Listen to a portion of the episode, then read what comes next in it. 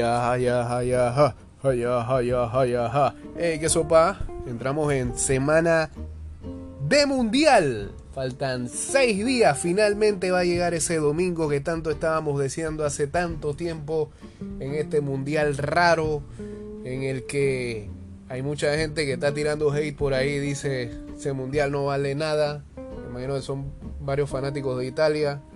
Eh, o si no, eh, hay gente que tú sabes, ¿no? Que detesta, detesta el fútbol o detesta el deporte y dice que y a ver mundial. Bueno, pues andan, con eso. Eh, ciertamente, por ser un mundial atípico, en fechas atípicas, de noviembre a diciembre, eh, tiene sus cosas raras y quizás no, mm, a diferencia de otras ediciones, falta que este, la fiebre, tú sabes, ¿no?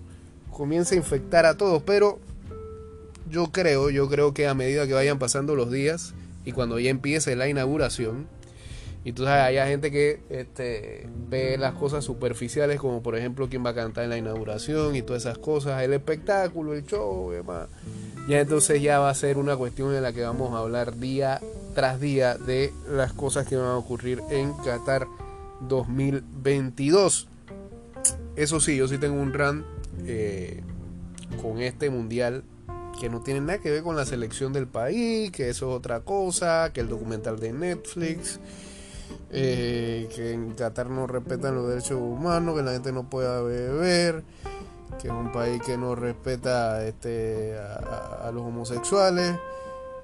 Yo sí tengo un run, además de todo eso, yo sí tengo un run serio, serio con este mundial que no tiene nada que ver con Qatar. Y es ¿Por qué la gente dejó de hacer calendario, loco? Por la existencia del celular. O sea, yo estoy viendo como que la gente no está muy tampoco afianzada con las aplicaciones. Y, y yo sé que por ahí hay cadena de gente que, ah, mira, eh, puedes descargar este el calendario en tu, en tu Google Calendar. ¿ah? Este, pero no es lo mismo, loco. No es lo mismo tenerlo ahí físicamente y poner que, bueno, ya casi nunca hay bolígrafo por ahí, ¿no? Pero, o sea, tú siempre ponías que quedó 4 a 2 y lo actualizaba y era, eh, eso era una demencia. De que voy a actualizar mi calendario con los cuadritos ahí al lado, la bandera, todo. ¿Por qué dejaron de hacer eso? Ciertamente eso es un gasto y todo lo que tú quieres. Y bueno, puede contaminación porque es papel, cartón, todo lo que tú quieras, pero. O sea, sé, loco están fallando ahí varias empresas que no quisieron hacer gasto. Yo sé que también la cosa está media turbia. Este, todavía las afectaciones económicas post pandemia nos siguen martirizando, pero y de vuelta yo saca su calendario para el mundial. Si hay alguna imprenta que no esté ayuda, eh, digo, que no esté escuchando eh, y quiera darnos la mano, eh, podemos mandarse algunos calendarios, ¿no? Para people. Bueno, este, así hacemos esta pequeña introducción de este programa que como ya están escuchando no es grabado en la cabina, pero lo que vamos a tratar es tener programa ya sea que este, lo tengamos edición al aire, lo que sale en el FM, o lo hagamos de esta manera, ¿no? Porque también queremos desearle una pronta recuperación al gran Mansa que está pasando por algunos quebrantos de salud que lo han mantenido alejado ahí de la cadena de mix y era el que siempre nos ayudaba para pasarnos los programas que allí hacemos. Eh, mientras se va recuperando, nosotros hacemos este material. Eh, también la semana pasada dijimos al aire de que íbamos a sacar los diferentes juegos para la gente, para nuestra comunidad que ama el fantasy y ama los pronósticos y demás. Eh, ya habíamos dicho que en la página de FIFA habíamos revisado que tienen tres juegos ahí, uno de pronósticos, uno de eh, brackets. O sea, brackets es que tú dices quiénes pasan por cada grupo y vas armando cómo van quedando los octavos de final, quiénes avanzan, tú dices quiénes, quiénes van a semifinal y quiénes la gran final. Ya yo tengo mi final. La final es, es una locura. Puse Argentina e Inglaterra. Pero bueno. ¿Por qué puse a Inglaterra tan alto? No sé. No sé. No me pregunten, pero me salió Argentina e Inglaterra en mi final. Así que este pronto vamos a estar pasando ahí los códigos para que la gente se meta y veamos quiénes son los que más aciertos tienen. Esa es una, la otra es la de los pronósticos que ellos le dicen predictors, creo que es, ¿no? Que día a día tú vas este, colocando cómo va a quedar cada uno de los partidos que se juegan, sobre todo creo que los de ronda de grupo primero y los, los, que siguen, ¿no? Ronda tras ronda. Así que, y me imagino que tienes que para poner un comodín para que te den más puntos y eso. Y el otro es el fantasy normal, ¿no? Aunque el fantasy mundial es un tema porque tienes que, que armar este, tu equipo eh, cada, cada eh, en la ronda de grupos cada primera ronda de partido. Y tú sabes que no cae siempre. E igual porque hay una fecha que por lo general siempre, aunque creo que en este mundial no va a ser así, ¿no? pero en otras ediciones era que, que había un día en donde había un equipo que ya estaba terminando el último grupo, estaba terminando sus partidos y de una vez arrancaba los segundos partidos del primer grupo. Ah, ah. no he chequeado eso, este, vamos a ver si también se vuelve a repetir, porque hay que estar pendiente para hacer los cambios. Y lo otro es muchas gracias a la gente que sigue escuchando estos programas a pesar de que ya no los subimos con la continuidad que lo solíamos hacer. Por ende, estamos haciendo este programa porque queremos de aquí en adelante, por lo menos hasta que termine el año con Mundial en medio, eh, sacar programas diariamente. Nos hemos propuesto esto para poder cerrar el 2022 con la responsabilidad que se merecen ustedes. Eh, y por ende, gracias a todos ellos porque eh, acabamos de superar las 14.000 escuchas de nuestro programa, que ya nació en pandemia, eso, ¿no? 2020, en marzo del 2020, 16 de marzo del 2020 subimos nuestro primer programa, a días de que ya se cerraba todo. Eh, y pues ya son dos años y medio de hacer el programa de esta manera y hemos superado las 14.000 escuchas, así que todo, a todos ustedes muchas gracias porque el formato prácticamente casi que no ha cambiado y aún así se mantienen ahí escuchando día tras día los, los temas que abordamos eh, en, este, en este programa que cada vez más deportivo y menos lo que como arrancó en ese 2020, ¿no? Que ahí se hablábamos hasta de COVID y cosas así, pero bueno, ya como entramos en otra... Ya, ya, ya entramos en la normalidad prácticamente, ahora sí hay más deporte que hablar. En ese tiempo no había casi ni deporte que hablar, así que había que rellenar pero qué, qué horrible ese término de rellenar. Había que cubrir espacios, ahora sí, con otros temas. Y ya que somos muy generalistas en cuanto a manejar contenido, pues nos agradaba también hablar de otros temas. Pues. Bueno, em, una de las historias que más se ha hablado el día de hoy, que han abordado varios eh, medios en el mundial. Eh, métanle pausa ahí que hay una llamada Seguimos, seguimos, seguimos por acá. Los cobradores, como siempre. Manténganse tranquilos, hombre. Apenas es lunes, tienen toda la semana para cobrar.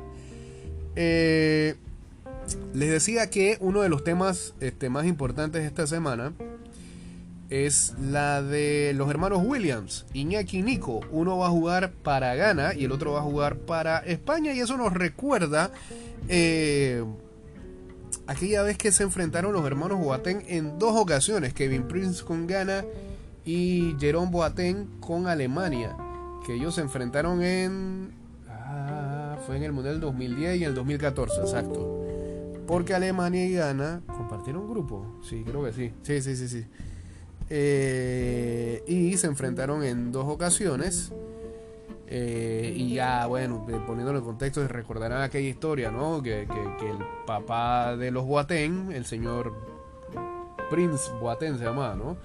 El señor como que le gustaba mucho el relajito y la cosa y este, salió yendo de gana y se instaló en un barrio este, marginal eh, y demás y este, tuvo a Kevin Prince y luego el señor dejó a Kevin Prince tirado y se fue con otra señora alemana, este, más acaudalada y hizo a. Y el señor se perdió y olvidó a sus hijos. Vaya manera. Entonces los dos niños estos que eran hermanos, pues tenían tantas diferencias y con sus papás olvidándolos y con madres distintas, pues nunca fueron muy unidos, que digamos. Y pues nos recuerda esa canción de El hijo de Madame Inés. ¿Cómo que era? El hijo de Madame Inés. será con el doctor Aquino. Y el hijo. Pero ¿por qué tengo que cantar? de la vieja Merced. Esa, pues. Ese, es la misma historia de los eh, hermanos Boateng, porque uno era de clase obrera y el otro era un yeyo. Uno era chacalito y el otro era yeyo. Y se notaba hasta en la manera de jugar fútbol, porque Kevin Prince era un chacal jugando y Jerome Boateng, yeyecito que Messi le partió la cadera en aquel duelo de Champions League. Y pues ellos eh, nunca tuvieron una cercanía. Eh, eh, todo el mundo relajaba con la historia y demás, sacaban fotos, pero ellos no. La verdad que el lenguaje corporal de ellos era, se notaba que eran bien distantes, a pesar de que son hermanos, ¿no? Y bueno, lo último es que Jerome se ha metido en problemas, este. de supuestamente acusaciones de, acoso y demás, y creo que eso le, ha costado que vuelva a retomar yo creo que estaba hasta apresado y todo, ¿no? Porque él estaba, él, después de salir del Bayern Múnich se fue al Olympique de, de Marsella, pero creo que prácticamente ni ha jugado allá. Eh, y el otro Kevin Prince, yo creo que ya está, eh, si no se ha retirado, está a punto de. Pero en el caso de los hermanos Williams, hay, ahí sí hay un apego, hay una hermandad, pero hay una decisión al final. Eh, ellos dos nacieron en España, vienen de, padres que salieron huyendo de Ghana en calidad de refugiados. Y pues eh, Iñaki veía en las noticias la gente que se jugaba la vida y de vez en cuando le preguntaba a su mamá cómo, cómo, había, cómo habíamos llegado nosotros acá, cómo, llegaste tú y mi papá aquí. Y la señora siempre le decía ah, nosotros en avión, que era una clara mentira. Entonces, este cuando ya se iba haciendo grande y veía que ya se hacía más consciente de las cosas, sabía que, había algo ahí turbio que su mamá no le habría contado. Eh, y pues nada, se lo, se lo contó finalmente después de mucha insistencia de, de, Iñaki. Que recordemos, tanto Iñaki como Nico juegan en el Athletic Bilbao. Pero uno nació eh, en Pamplona y el otro me parece que sí nace en Bilbao, ¿no? Eh, o, lo que sí es que nacen en dos ciudades distintas de España. Eh, Iñaki, por un viaje que hace pre-pandemia con su familia, decide jugar para Ghana, cuando él era elegible para estar en la selección española. Y había simplemente ido dos veces a Ghana. O sea, Iñaki habla español a full o, habla, ¿cómo, se dice? Checurri creo que Ahora me está fallando todo ese conocimiento que tuve en ese libro, que Patria, que hablan de cosas ahí de, Bilbao y de las cosas del País Vasco. Eh, pero, pero ellos, este, no, nada, que ver con lo, lo cerca, bueno, sí, la sangre, todo lo que tiene que ver con su familia, la cultura y demás. Pero si acaso han estado dos veces en Ghana. Y pues este Nico eh, fue llamado eh, para la selección española por Luis Enrique y eh, la diferencia entre uno y otro son creo que ocho años, ¿no? pero lo, positivo de todo esto es que hay, hay, hay una posibilidad de que ambos hermanos, aunque ya no en ronda de grupos, podrían enfrentarse en la Copa del Mundo. Recordemos que España está, a ver, sí, recordemos, eh, por, esto es que no, por esto, por esto es que me quejo de que no, hay, no tengamos calendario a mano y uno tiene que estar buscando aquí en el celular, que esto, porque la vida cambió de esta manera. Recordemos que España está en el grupo E con Costa Rica, Alemania y Japón, mientras Ghana está en ese duro grupo H con Portugal, Uruguay y Corea del Sur, pero hay una posibilidad de que creo que en octavo se pueden cruzar España y Ghana. Me parece, parece. Así que veremos si eso se llega a dar y este se meten también en este en esta historia como los hermanos Boateng que eh, por dos ocasiones hermanos se enfrentaron en una Copa del Mundo no estando eh, o, se enfrentaron sí que nada uno cubriendo la camiseta de un país y el otro a la selección rival. Eh, hablando también de mundial, hoy se dio a conocer la lista de México para el ah, mundial. Eh, creo que era de las últimas selecciones que tenía que decir eh, quiénes finalmente eran, sobre todo hoy lunes, para que se crea un drama en fútbol picante. Yo no sé, el programa en Fox este, ya no lo dan, ¿ah? no me acuerdo cómo que se llama, salía el ruso Brailovsky eh, en algún momento se le dio bastante salsa a fútbol picante, pero bueno, eh, André Marí, pregunto yo. Aquí está el seleccionado, eh, el seleccionado de México con el señor Gerardo Tata Martino metiéndose en más problemas de lo que se espera, con Guillermo Ochoa en portería del América, Alfredo Talavera. Este que lo, ¿Esto qué es? El Juárez. ¿Dónde juega? Ah, sí, en Juárez. Alfredo Talavera, Rodolfo Cota del León. Los defensas Jorge Sánchez del Ajax, Kevin Álvarez del Pachuca, Néstor Araujo del América. Este alguna vez estuvo en Europa, ¿no? Araujo, creo que jugó en Italia. Eh, Johan Vázquez del Cremonese, casi ni juega ahí. Héctor Moreno y César Montes del Monterrey. Gerardo Artiaga del Gent de Bélgica. Jesús Gallardo de Monterrey. Los mediocampistas Andrés Guardado del Betis, Héctor Herrera del Houston Dynamo, Carlos Rodríguez del Cruz Azul, era Carlito Rodrigo que jugaba con la selección en los tiempos de él. Eric Gutiérrez con el PCB Eindhoven. Luis Chávez de el uh, Pachuca. Eh, Edson Álvarez del Ajax. Orbelín Pineda, gran nombre del mundial. Orbelín. Bueno, tenemos que hacer un top 5 de grandes nombres del mundial. Búscame ahí este, el álbum de figuritas para buscarlo y hacerlo pronto. Luis Romo de el Monterrey. Uriel Antuna del Cruz Azul.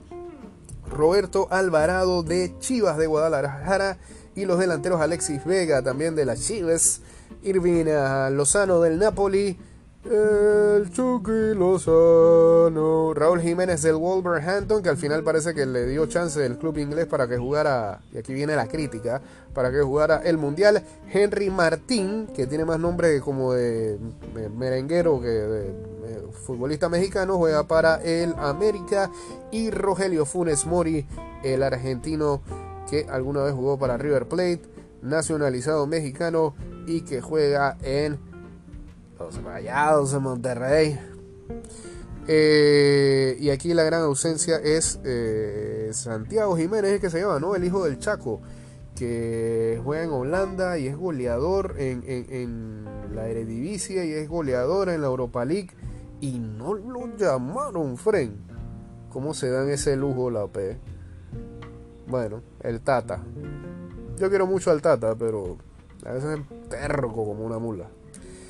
Eh, así que ahí está México presentando su lista para ver si llega al tan ansiado que fue quinto partido, a cuartos de final. Ya, si quinto partido ya, ¿no? se dan por servido, no, hay crítica que valga ahí. Igual el Tata va para adelante, eso está más que claro. Bueno, ayer ah, vivimos una jornada muy hermosa de la NFL con un partidazo, con grandes atrapadas, con momentos que de verdad uno dice, oh wow, oh yes, esta es la mejor liga del mundo, ¿cómo es posible que vamos a estar eh, eh, compartiendo NFL mientras hay mundial. Pues bueno, esas son las cosas que pasan. Eh, la cuestión es que, la cuestión es que eh, ayer vimos un partidazo en eh, el duelo entre los ah, Minnesota Vikings y los Buffalo Bills. Y estos Minnesota Vikings finalmente nos demuestran de que son totalmente de verdad. Eh, y, y, y, aquí la gente está pidiéndome una, una polla mundialista. O sea, está difícil, friend. Yo bajé una, pero no sé, loco. Yo no soy muy bueno en Excel. Y al tipo le he pedido como tres veces que me que me dé chance para poder editarla. Y yo creo que el man me estaba mandando los correos diciéndome cómo es, pero yo no termino de entender. O sea, estoy bruto estos 41 años.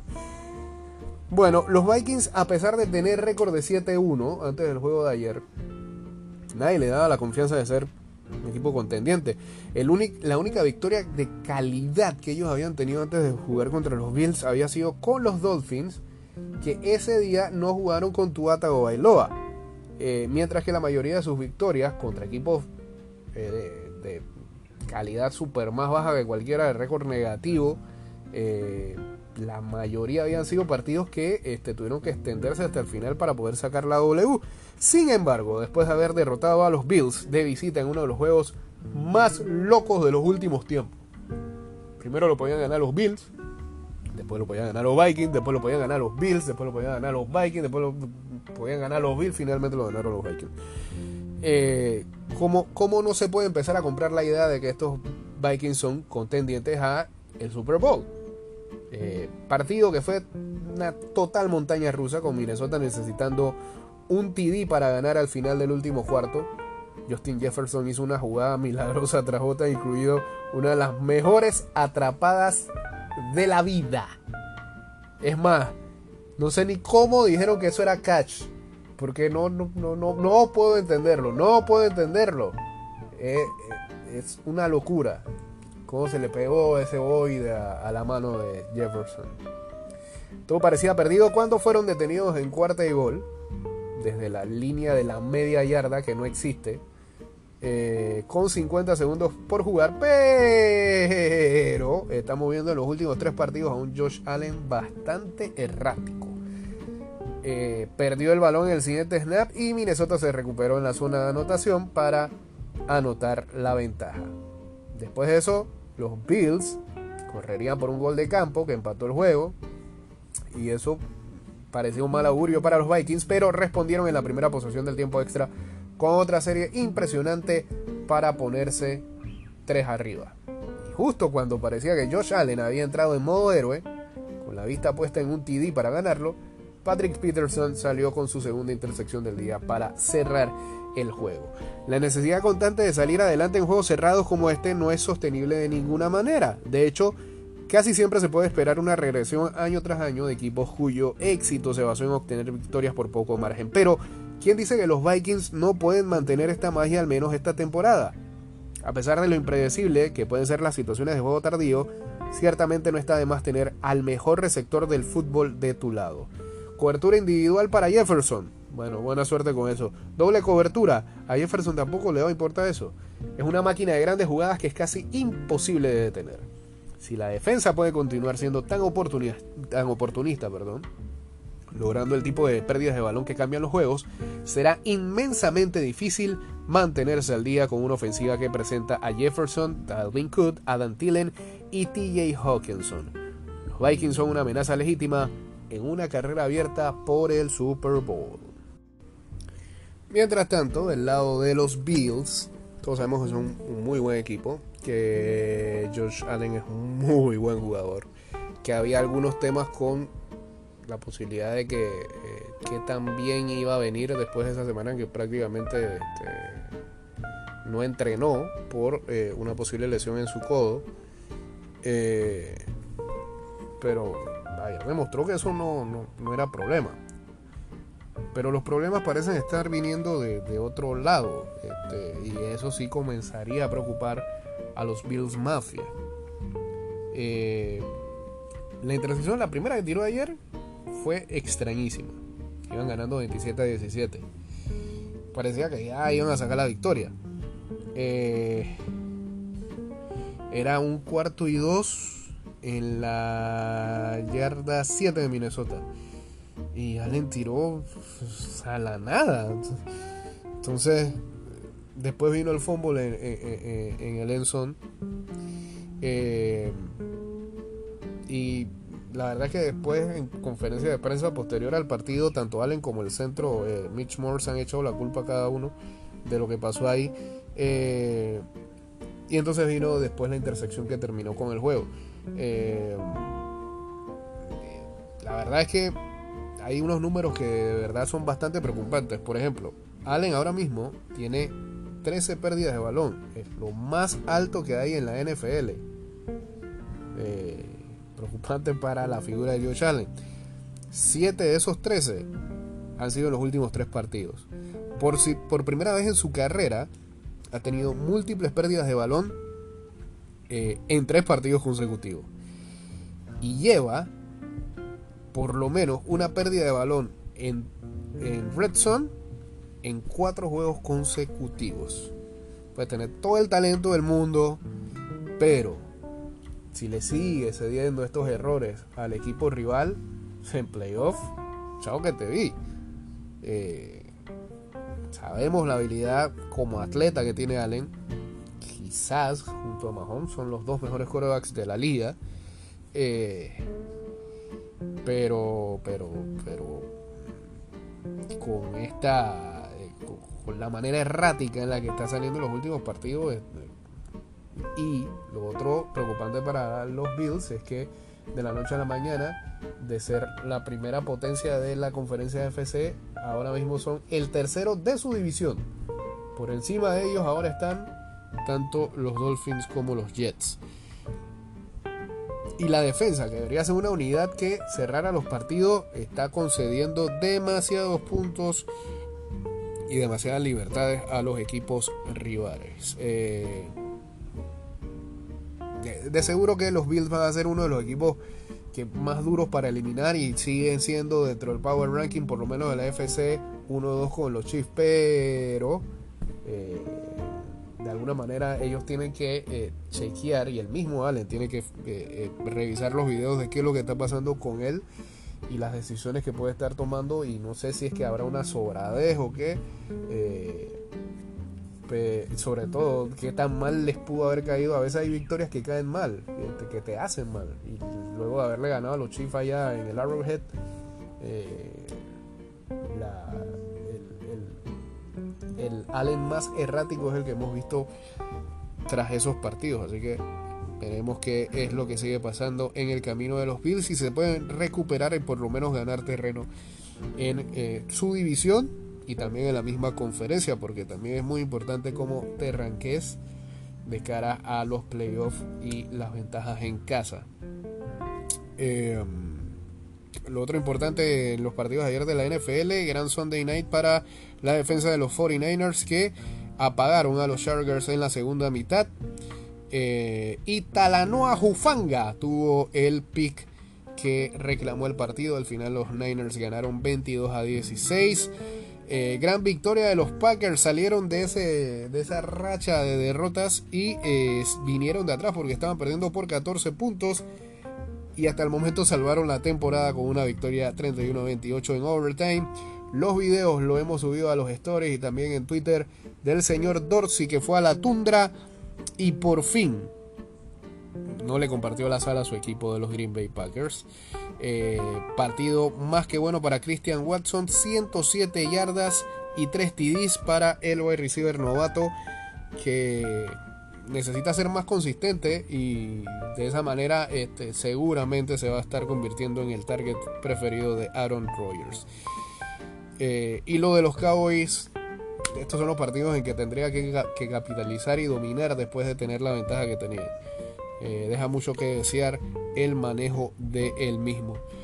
Ah, sobre todo cuando eh, en la división tenemos un equipo como los Eagles que sigue mostrándose de manera invicta y, y, tu división este, no está tan fácil nada con los Giants también ahí haciendo la pelea.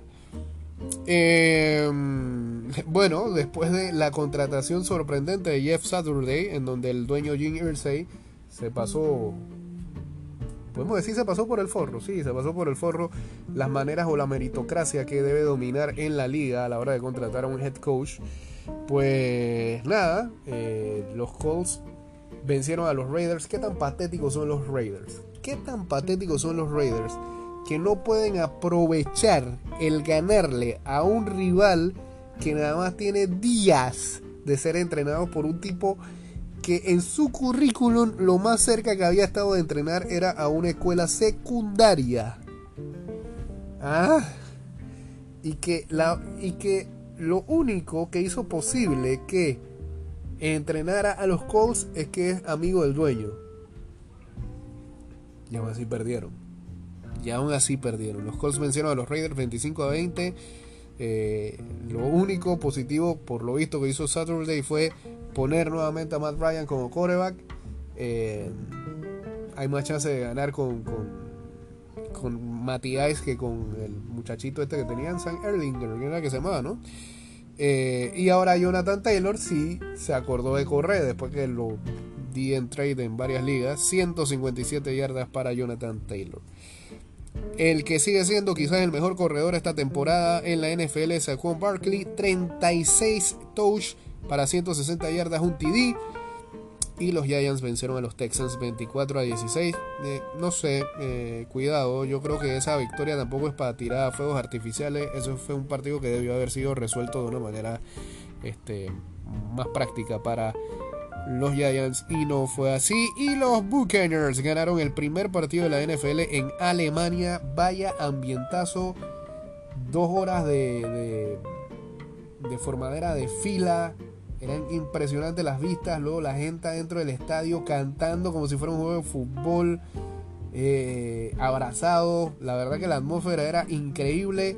Alemania le dio una patada a Inglaterra en cuanto a juegos de, eh, se hacen en el extranjero. Y no estoy diciendo que en Inglaterra la gente está mal y todo, ¿no? Pero la verdad es que eh, se ve que era un país que, que, vive la cultura de la NFL y que hace rato estaba pidiendo partidos. Se ha hablado incluso que no solamente Múnich va a ser eh, de ahora en adelante otorgada como un partido, sino que también la liga tratará de ver si pone un partido en Frankfurt, donde parece que también hay mucha cultura de fútbol americano. La cuestión es que Tampa con Tom Brady, que está invicto desde que se divorció, eh, eso no es un dato menor, gracias a Aldo que lo compartió hace un momento en uno de los grupos de WhatsApp, vencieron a los Seahawks 21 a 16 a pesar de una horrible intersección en la que colocaron a Tom Brady como wide receiver, no se entiende esa jugada para nada. Eh, lo ganaron al final los de Tampa Bay. Eh, ustedes no querían que Tom Brady y Tampa tuvieran opciones y por lo visto en esa división tan mediocre, eh, además de que nadie duda de que la van a ganar, pues están haciendo méritos para estar bien posicionados a la hora de que vengan los playoffs. Y nadie quiere ver a Tom Brady este, sobrado jugar en playoffs, ¿no? Cuidado con el viejo, cuidado con el viejo. A ver, eh, ¿qué más cosas nos faltan por acá? Eh, vamos a cerrar con algunos temas. Eh, lamentable lo que pasó el día de hoy en, entre ayer y hoy en la Universidad de Virginia y estos estudiantes que lamentablemente fueron estudiantes y jugadores de fútbol que fueron asesinados en el campus. Se arrestó a un exjugador eh, que parece haber sido el autor material de esta matanza, bueno, hay otra manera de llamarlo. Lamentablemente murieron tres estudiantes que fueron identificados como Devin Chandler, Label Davis Jr. y Deshaun Perry. Eh, todos jugaban para el equipo de fútbol americano de la Universidad de Virginia, los Cavaliers, eh, y fueron asesinados por eh, este tipo que se llama Darnell Jones. A ver. Sí, Christopher Darnell Jones Jr., de 22 años, y que alguna vez estuvo en el equipo. Todavía no se sabe cuál habrá sido el motivo por el que este individuo realizó el acto que cometió. Eh, y eh, la, universidad incluso parte de, este lunes en la madrugada y la mañana entró en un toque de queda eh, enviando a sus estudiantes a cada uno de sus lugares y que se encerraran ahí. Y tuvieron que seguir al, a esta persona que había identificado como el asesino eh, edificio tras edificio la policía hasta poder arrestarlo. Eh, pero bueno eh, una, una, lástima que estas cosas sean, mm, no sé si decir que sean normales que ocurran, pero que cada vez tengan más regularidad, eso sí, en los Estados Unidos. Eh, el dueño de los Raiders dice que McDaniels está haciendo un fantástico trabajo a pesar del inicio de 2-7. O oh, sí, ya lo veremos el Black Monday sin trabajo. Eh, los Panthers anuncian que van a salir con el panadero Baker Mayfield contra los Ravens, contra los Ravens, debido a que PJ Walker tiene una lesión en su tobillo. Eh, nada, pues los Panthers, eh, vamos a ver cómo les va. y cómo le va al panadero que se felicita con su compañero metiéndose cabezazo. Ah, a ver, ¿qué más? ¿Qué más? ¿Qué más? Que nos vamos. Em, ah, recuerden que este, Panamá juega con Venezuela mañana a las 12 mediodía. Em, y la NBA informa que Stephen Curry y Joel Embiid han sido nombrados jugadores de la conferencia oeste y este respectivamente para la semana 4 de la temporada 2022-2023. Hagan sus lineups en cada una de las fantasies de la NBA que podríamos aquí eh, repasar rápidamente para ver quiénes están ganando en cada una de nuestras ligas y quiénes van liderando en ellas. Rapidito, rapidito, búsqueme esa información por favor. Mientras también el otro que ha sido noticia es el señor Cristiano Ronaldo. Ay, ya la vida Cristiano, loco. Qué sopa Cristiano.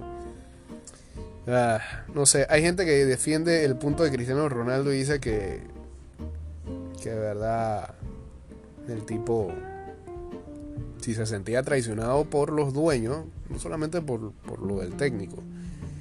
Entonces, no está mal que así que así le estén buscando salida, él, él haya sido el que eh, haya salido a hablar, En esta entrevista en la que echó Rantan gasolina. Cristiano acusó al Manchester United de haberle traicionado y cargó contra Ten Hag. No me respeta, yo tampoco a él. El portugués concedió una entrevista a Sky Sports antes de participar en su quinto mundial en la que expresa su descontento por cómo está haciendo su temporada en Old Trafford. Y lo otro que yo hablaba eh, más temprano ahí en un debate en uno de los chats, saludo a la gente de los aviondos. Eh, es que tanto esto, porque de por sí el Cristiano Ronaldo y nadie lo puede negar, ha sido una distracción para el Manchester United, está sacando victorias ahora y demás, pero más se habla del tema cristiano que el funcionamiento de Ten Hag en esta temporada, eh, en esta primera temporada con el Manchester United y la gestión de Ten Hag con Cristiano Ronaldo, la, gestión y tensión. Eh, pero la pregunta es qué tanto esto también le puede afectar a días de que Portugal arranque eh, el Mundial con la mira puesta en tratar de ganarlo por Cristiano. O sea, se crean, esa ilusión que hay en Argentina, que seguramente es la ilusión más grande que tiene puesta un país ahora mismo por un equipo. Y porque Messi levante la copa. Tráeme la copa, Leo, tráeme la copa. Eh, tiene que ser la misma que hay en Portugal con Cristiano Ronaldo. Este es el momento de ellos, ahora o nada. Pues ¿quién te dice que Cristiano en cuatro años va a estar listo en Estados Unidos para jugar su mundial? Más chance pareciera tener Messi de jugar en el mundial de Estados Unidos que no se ve. Cristiano en cuatro años jugando en el mundial de Estados Unidos tampoco lo veo.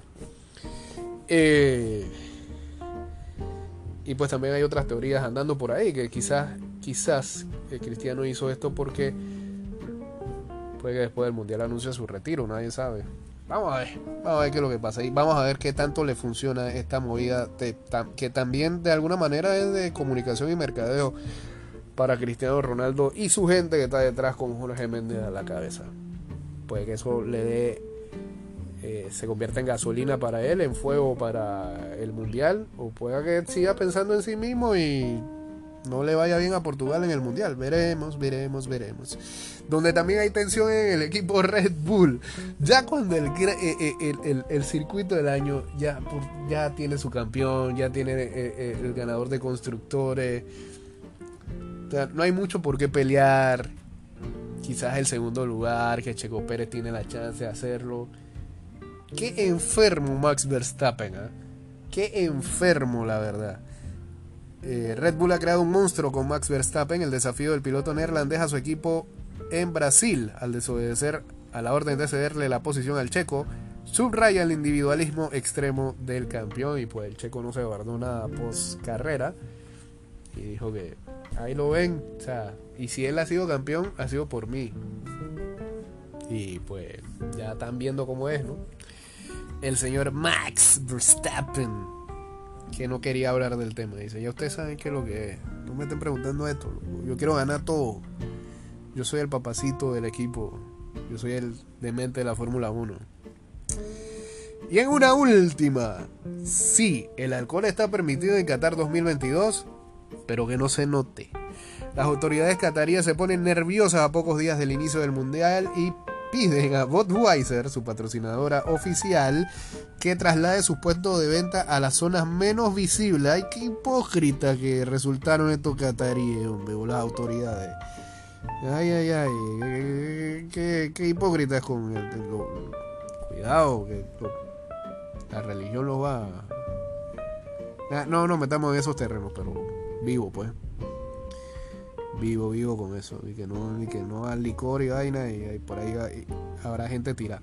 La verdad que es bastante extraño porque eh, hemos visto este fin de semana que pasó algunos videos de cómo que supuestamente vendían el hecho de que llegaban algunas aficiones cuando claramente veía que era gente local con camisetas de las selecciones, eh, ni, español podían hablar.